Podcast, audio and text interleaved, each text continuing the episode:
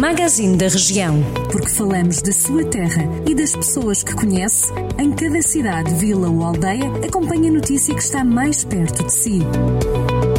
Magazine da Região. Edição de Irene Ferreira. No ano dedicado ao cinema e à fotografia, Viseu participa no Festival de Cinema Francês, o Festival de Cannes. O corte dos jovens vizienses Afonso e Bernardo Rapazote está em competição no programa Cine Foundation, uma secção do festival dedicada a curtas e médias metragens produzidas em contexto escolar. Ainda neste ano, o filme compete no Indy Lisboa, após o qual terá exibição agendada na cidade de Viseu. Em Moimenta da Beira está aberto o período de inscrições para as férias desportivas e culturais verão 2020, uma iniciativa de ocupação dos tempos livres dos jovens, com as atividades acompanhadas por profissionais qualificados da Câmara Municipal. O programa privilegia as atividades ao ar livre e garante o cumprimento de todas as normas e recomendações de segurança da Direção-Geral da Saúde.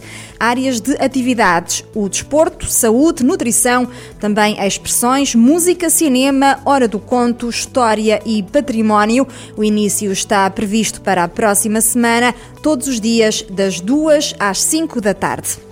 Artesãos, comerciantes e empresas de interesse turístico de Castro Daire participam num projeto online com o objetivo de promover a retoma económica depois da crise provocada pela Covid-19.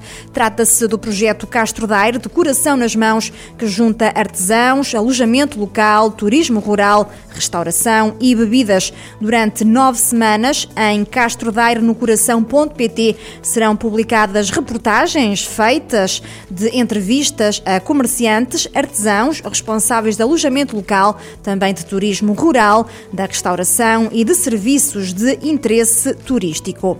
O programa Proativar já está no terreno em Armamar. Trata-se de um projeto de inclusão social e de emprego desenvolvido pelo CLDS, ou seja, Contrato Local de Desenvolvimento Social 4G, e que envolve iniciativas que vão ser desenvolvidas, especialmente nos territórios mais vulneráveis, por forma a combater a pobreza e a discriminação.